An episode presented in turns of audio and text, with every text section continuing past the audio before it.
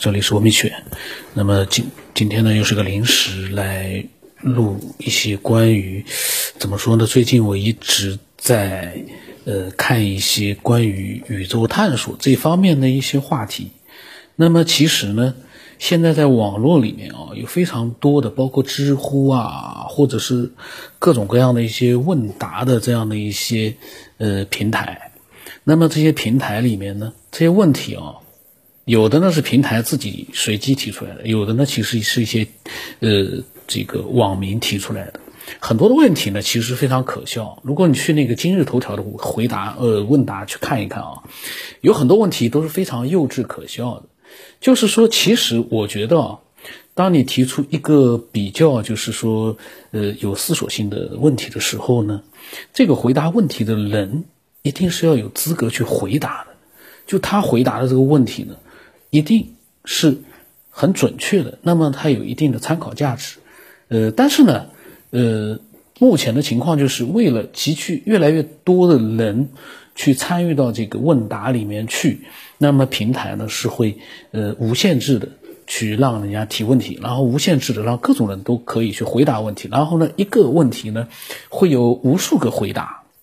有很多回答呢当然是根本不需要去看。那么有一些回答呢，其实呢，呃，就是让人自己每个人从不同的角度去做一个筛选。像有的呢专业性的问题，说句实话，呃，可能答案其实只有一个，比较就是专业的一些人去回答一些专业性的问题。那关涉及到宇宙探索这样的，呃，神秘未知的这样的一些问题的话呢，那就很有意思了，因为在这样的问题里面。呃，你会看到各种各样的回答，呃，那么这样的一些回答，我个人是觉得，如果一天到晚的去看呢，是有点浪费时间的。但是呢，我觉得，如果说看到一个你觉得有意思的这样的一个话题，你在里面去看一些嗯比较有价值的内容，虽然这个回答你不见得说觉得它是正确的，但是呢，从各种各样的回答里面啊，你可以提取自己觉得有一些价值的东西，这个呢也是很好。但是呢，呃，对于有分辨力的人来说呢，这样很好。但是对一些呃独立思考能力比较差的人啊，逻辑思维能力我觉得也不是特别强的人，那么看到这样的眼花缭乱的回答，我在想，他除了是浪费时间。那还能是什么？当然，这个呢，呃，说出这样的话呢，其实是因为我比较这个可能是比较自我了，然后才这么去讲。可是呢，确实我是觉得，很多人提出了一个莫名其妙的问题，大一堆的人呢，为了积分，为了在回答里面获取一些这个呃这个回报，那么到处去搜索百度，百度这个时候其实又有作用。百度各种各样的一些目前科学上是已经有的，或者是没有的 传言的、谣传的各种各样的内容，全部都汇集到那个回答里面去。其实说句实话，真的想要了解一个问题，不如去查、去搜索百度。但是呢，因为问答的形式呢，确实也让很多人他有这个兴趣去呃看那些已经集中过来的一些内容，也挺好。我呢就是在想一些有意思的话题呢，我们可以。呃，看一看里面到底会出现一些什么样的有意思的一些内容。呃，一边根据他的这个话题，我们可以其实做一个自己的一个思索；一边呢，我们可以看一看其他的人包罗万象的那些回答里面有没有能够启发到我们思维的东西。所以，我我今天我是临时录，为什么？我刚刚看到了，看到了这样的一个呃题目，就是。易经和易宇宙起源有关系吗？我里面的回答我还没看，但是我在想，这样的问题里面一定是有一些内容是对我们来说是有参考价值，有一些内容呢就是没有任何用处的。但是呢，我们呃可以呢通过它，我们来呃做一个自己的一个思考，做一个自己的一个呃联想，或者去延伸它。那么，我来把比较就是内容比较多的，我来就是把它看一下，然后呢，我们看看有没有自己的一些呃想法。呃，那么第一个回答呢，他说呢，他说先来看一看《易经》和宇宙起源这两方面的相关理论知识。那么《易经》呢，严格来讲呢，指的是连山、归藏，这个不是藏，不知道是藏还是藏啊。《周易》三本易书，他说，但是呢，其中的连山和归藏已经失传，传世的只有《周易》一本。所以他说，现在的《易经》呢，一般就是指的是《周易》。那么《易经》呢，涵盖万有。纲纪群伦，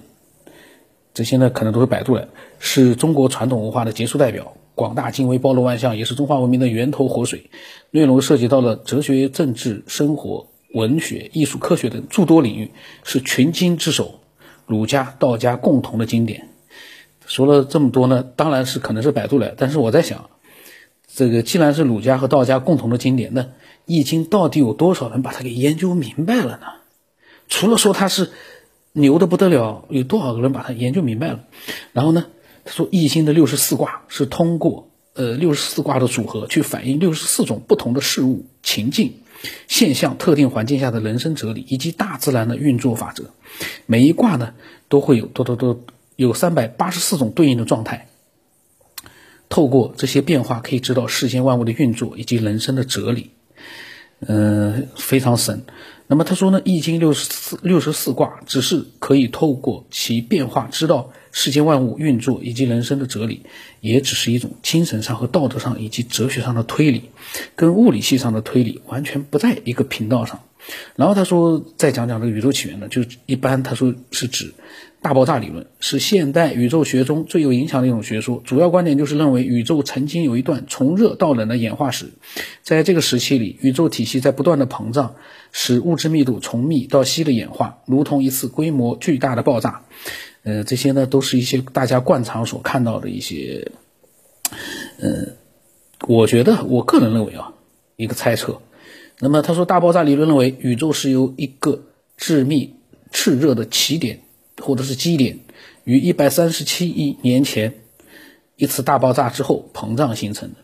我在前两期节目里我提到这个关于这个大爆炸和这个所谓的时间，我都觉得这个纯粹就是，当然这个数字让我们明白一些，呃，对这个宇宙的一些个这个感觉。可是说句实话，从另一个角度来说，我现在越来越觉得，呃，这都是。科学家开的一个脑洞，他可能有一些依据在，但是这些依据不足以让他把这个是这个所谓的这个大爆炸理论和它的一个形成时间变成一个大家都认同的这样的一个结论，不可能。嗯，那么然后他说呢，至于说到宇宙是由最基本的六十四种粒子系合而成。他说他不知道是哪个资料或者权威科学理论得出来的。他说网络里面呢，呃，有一本书呢是什么《太极宇宙论》里面写的，宇宙六十二种基本粒子总会，所以可以推测这是一种假说。这肯定是一种假说。宇宙，你到目前为止，我们的探测器实际刚刚美国的探测器，呃，叫什么一号，刚刚才飞出太阳系。具体飞出太阳系没有，是真的飞出了还是预测的飞出了还不知道。你怎么能说宇宙由多少种粒子形成的？你连太阳系宇宙里面的一个，就是地球上的一粒沙子，你都没有完全弄明白，你怎么能知道整个地球的一个粒子组成呢？这不是一个笑话吗？这这不是一个笑话吗？所以有的时候，我觉得我们如果说能有自己的一个逻辑思考的话啊，有些东西其实真的。翻来覆去的去看，嗯，除非能提高我们的逻辑思维能力，否则都是浪费时间。这些东西、这些内容根本就是没有边的事，为什么我们要把时间浪费在这上面？还不如用自己的逻辑思维去自己去设想一下，呃，这个世界有哪些可能性？那么，这个人的最后结论就是，《易经》和宇宙起源并没有太大关系。如果说关系，也就是说，《易经》当中包罗万象，一些哲理似乎暗合了宇宙万物的运行规律而已。呃，《易经》如果说没有研究清楚，咱们就不能说它和宇宙起源完全没有关系。但是你研究清楚之后，你是不是你就能说和宇宙起源有关系呢？因为毕竟宇宙起源和《易经》一样，还没有人，没有哪一个人把它琢磨透呢。只能说，很多人开了一个脑洞，去设想一下宇宙的形成或者起源。打比方说，老金，老金讲了很多关于宇宙的一些内容，那么这是他自己的一个思考的一个体系，他自己完善自己的一个开脑洞的一个设想，这个是非常有价值。但是老金自己肯定也明白一点，这些。是他从他的一个逻辑认知上面设想的宇宙的一个状态，而不代表是真正的宇宙的一个状态。那么我们再看看另外一个回答啊，这个人呢回答很简简短，他说《易经》和宇宙的起源当然没有关系，《易经》只是我们的先民试图解释自然的一本书，由于条件有限，落入玄学，把自自然分为阴阳来解释自然。呃，当时当前国内兴起国学热，一批所谓的国学大师又把《易经》吹上了天。是国学大师把易经吹上了天吗？他说易经就是国学大师说易经可以解释万物，把一些似是而非、道听途说的理论来证明易经的普遍性，把易经解释的呃花非花，物非物，让人云里雾里。别人是深入浅出，他们是浅入玄出。所以刚才我觉得他国学大师这个这个人群指的是哪些人啊？真正的国学大师会这么样去把易经吹的？天花乱坠嘛，没有研究明白的情况之下，这个我不相信。你要是把国学大师打上个引号，那指的是哪些人？具体的讲讲，我倒觉得也也还挺有意思。然后他说，《易经》呢是先民对自然认识的初步总结，体现了那一代人的世界观。作为现代人，我们要啊继承发扬对，把对的继承下来，并加上现代对自然认识呃的认识呢，加入进去，形成新的理论，而不是盲目崇拜。这些回答呢，说句实话啊。像这样的回答，我就觉得，他回答是为了一个分数的回报。但是呢，说真的，嗯，这样的回答怎么说呢？然后呢，嗯，还有一个回答说，原创理理的思想啊，当然有关系，而且是大有关系。他说，一阴一阳之谓道，告诉你物质尚未诞生前的原始宇宙是由一阴就是质量。还有一阳能量组成。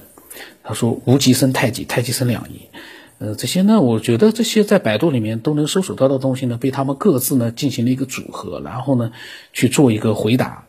呃，他们自己我不知道是不是真的很认同啊，还是就是机械性的去把一些百度上的东西呢加到那个回答里去，去完成一个任务。在这样的情况之下，没有运用到自己的一个逻辑思维的一个思考思索去。生搬硬凑的去回答一个问题，这个含金量呢就不是那么的高。他说呢，最后的结论，他说《周易》远远超越了现在的科学。他说，以为《周易》与科学无关，是因为你没有正确的解读它。这个是很有意思的。我就在想，呃，当他说出这样的话的时候啊，他真的了解了《周易》吗？或者说，真的了解了科学吗？周易和科学，如果他都没有完全的去做一个真正的了解，呃，都就说出这样的一个对他来说是一个结论性的这样的一个话，呃，有多少价值呢？那么我看看还有一个人留言呢，哦，留言说高见高见啊，然后呢，这个呢还有一个回答呢，他说明确的说，易经和宇宙起源没有关系。啊，他说《易经》呢是先祖中国的我中国人的先祖在远古研究自然万物后总结出的一些朴素的哲学理念或者说是规律，不朴素了，《易经》里面那些图已经是够够厉害了。那些图我有的时候看一看，因为我有时候会翻翻《易经》，我一看到那些图，我就在想一件事情：几千年前的人，那些图他怎么把它想出来之后，再把这样不同的一些图。对照出一些呃文字性的内容，而且是系统的，把它给编成一本书。我不说别的，现在一个大学者，一个非常高明的学者，让他去做这件事，我给敢肯定，他做不到。图文系统的写了一本易经出来，那个图，光是那个图就是现在的人，我觉得你再去弄一本相同的书出来，你弄不出来。你光去研究它，你都一下子研究不明白，很难研究明白。那为什么几千年前的人，他的思维能发达到这样的一个地步？这是我觉得是值得去去研究的。那么这个人说呢，他说宇宙起源是人类，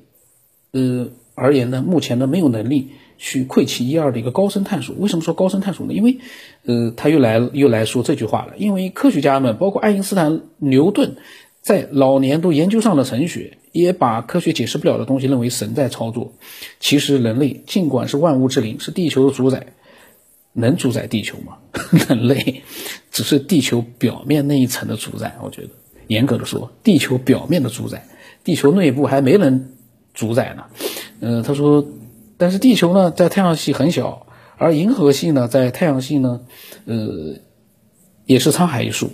宇宙是浩瀚，星毁星灭，看似上去是一瞬间，实则数亿年，遥远的 N 光年才能到达。宇宙起源从无无从探索，因为太阳系产生的规律怎么能用于银河系乃至大无大丈大无上限的宇宙呢？所以他说呢，《易经》是中华民族先祖的智慧结晶，至少呢揭示了地球万物有无生灭的一定规律、朴素的哲学范畴。那么，对于宇宙起源，科学家也有了一些微乎其微的探索和认识吧。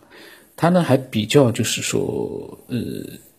客观的描述了一个目前的现状，就是我们对于整个宇宙的探索，真的是微乎其微，就像我们在宇宙当中的位置一样，我们。可以忽略到不计，也就是说，我们对宇宙的探索也可以忽略到不计。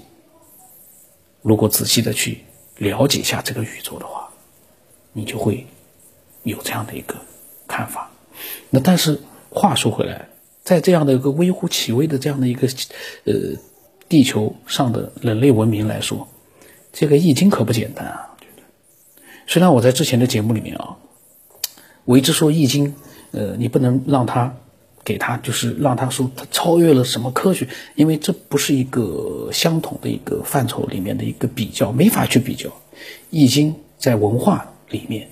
自有它的一个非常高的一个地位。就像我刚才说的，你现在让人去写，你再高深的一个呃学学者，你叫他去编一个易经出来，我不要说别的，光里面的图你去画一个，我让你看一遍再去画都画不出来，不要说让你自己创造出来。把这些图再联系到一些易经里面的各种各样的内容，那是他创造出来的。你说他这个怎么样高深都不为过，因为我们现在，我敢说现在没有一个人再能写出一部易经出来了。可是我们一想到这是几千年前某一个人创作出来的，就会觉得这是确实是比较可怕的。几千年前的人的思维能力，为什么？并不比我们现代人的思维能力差，相反，有可能还远过之。这个是很有意思的一个，呃，就是一个现象。我们现在每次讲到了过去的一些这个呃有名的一些人物，我们仔细的去想想。哎呀，怎么会这帮人怎么会，他们厉害到我们现代的人都没有办法去超越他呢？那么我们到底这几千年是怎么回事呢？是因为科技的发达影响了在文明某些地方的一个发展？这也不像，因为科学的这个科技的发达始终是少数人。把它带动起来，绝大多数人只是享受科技的成果而已。而且目前我们就从学者来说，几千年前的人他也没什么书看呢。现在的人，几千年来的文化，你都能把它综合起来。可是为什么如果没有易经的话，几千年的文化你都综合不出一部能跟几千年前的易经相比的一本书呢？就类同类型的，因为不同的东西不好比较的，因为我们只能说《易经》这这样的同类型的这样的一本书呢，为什么做不到？有的人说，说不定有人做得到，但还真的就是没能做得到。于是仔细看看那个易经，然后你再去想想看，这样的一本书，现在还有人有能力把它给写出来吗？不排除有人可以写得出来，但是呢，确实还没有看到一本能够替代它，或者说甚至于都没有看到，呃，一个非常好的能够解释整本易经。让大家都觉得能够对《易经》有所了解的这样的一部著作很多，但是呢，真正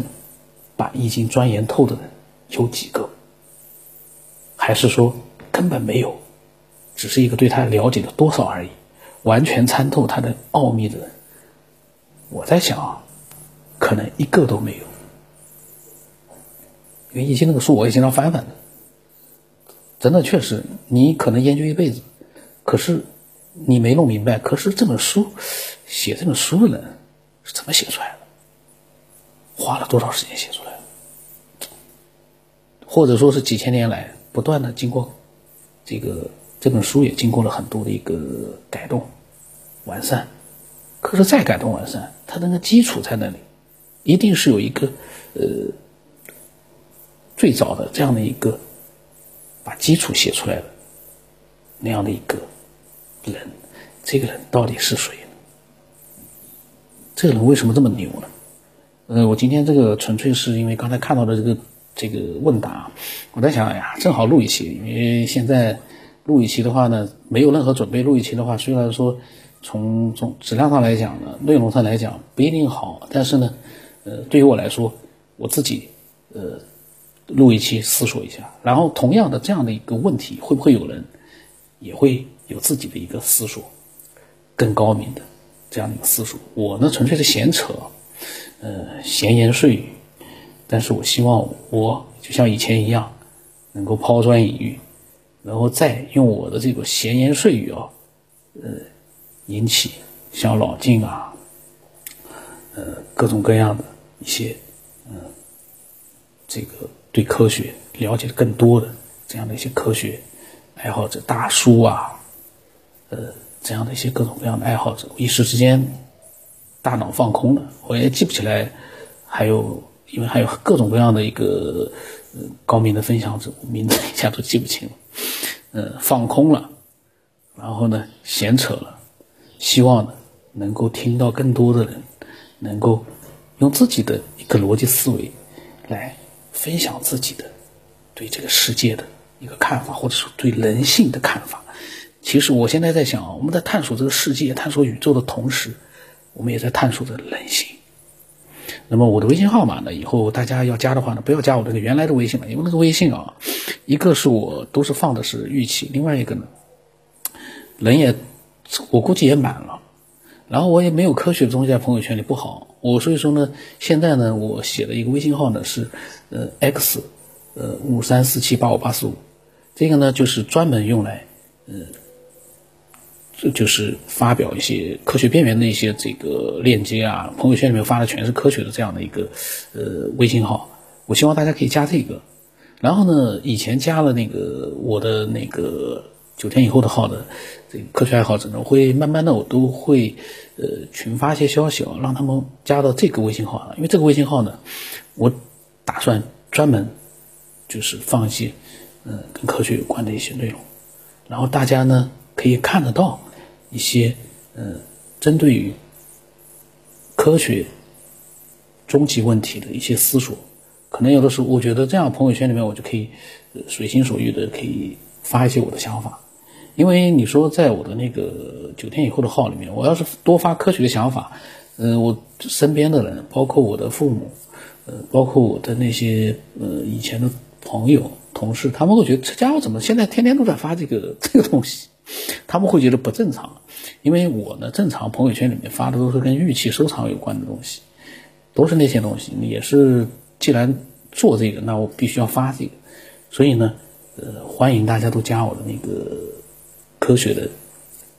那个名字叫科学边缘思索者，呃，然后就是这样一个名字，x 五三四七八五八十五，在那个专辑的介绍里面有，欢迎大家。都来添加，然后在那个里面，我们就可以自由自在的去探索科学。我希望那个号能够会有越来越多的人去加了之后呢，分享他们自己的各种各样的科学的想法。然后我们会是不是把这个节目的内容再把它丰富一点？那么扯远了，今天就到这里吧，扯得太远了。呃，对那个一些新的听众来说，这又是一期怎么说呢？呃，就这样吧。